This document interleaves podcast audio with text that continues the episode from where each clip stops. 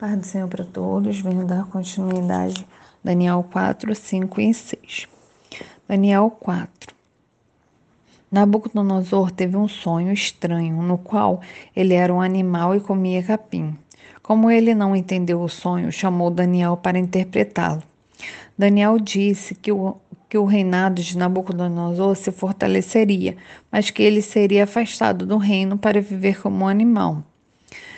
Em pouco tempo, o sonho profético se cumpriu. Nabucodonosor estava muito orgulhoso de seu império e de suas conquistas. Como ele comemorou o seu sucesso, tomando para si a glória de tudo aquilo que Deus lhe tinha dado. Deus o castigou e ele ficou louco. E como um louco, vagava pelos campos comendo capim. Seu cabelo seu cabelo ficou sujo e comprido, e suas unhas, sem cortar, ficaram tão compridas como as de um animal. Capítulo 5 No meio da festa, Bárbara, é, Bárbara dos Babilônios, Deus sobrenaturalmente enviou uma mão para escrever na parede uma mensagem a Belsazar, que dizia: Mene, Mene, Tekel e Parsim. Versículo 25. A mensagem significa: cava que Deus estava cansado da arrogância de Belsazar diante dele e iria acabar com o seu reinado. Naquela mesma noite, Belsazar foi assassinado. Deus colocou um fim no reinado de, no reinado de Belsazar, porque ele se rebelou abertamente contra os seus caminhos. Belsazar deveria ter aprendido a conhecer a autoridade de Deus, tomando como exemplo tudo o que havia acontecido ao povo antes dele.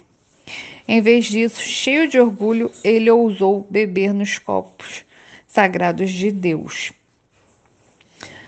Capítulo 6 O resgate de Daniel da cova dos leões.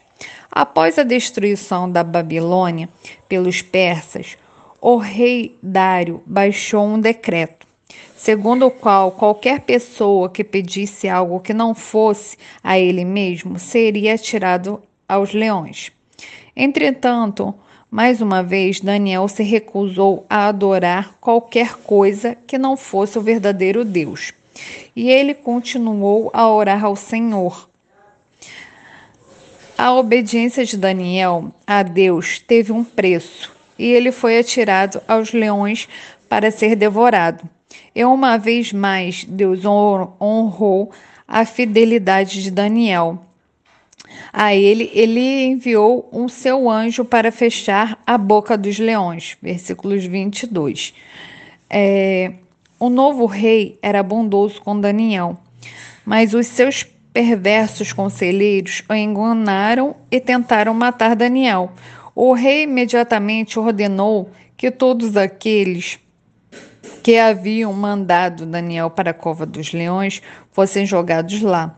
Depois ele criou uma lei segundo a qual todos no seu reino deveriam adorar a Deus e Daniel. E por causa da fidelidade de Daniel, Deus o fez prosperar naquela terra. A gente vê, né, como Daniel foi é, temente a Deus.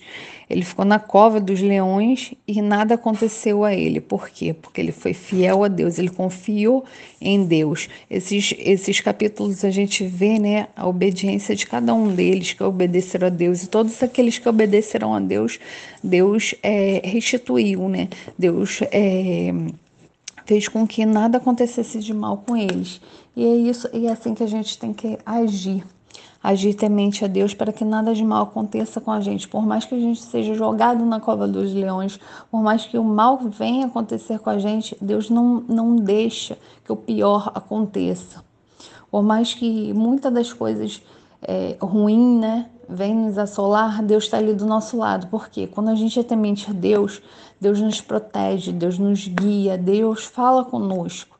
E essa palavra que, que eu deixo para vocês hoje e deem continuidade às leituras diárias. Pai do Senhor.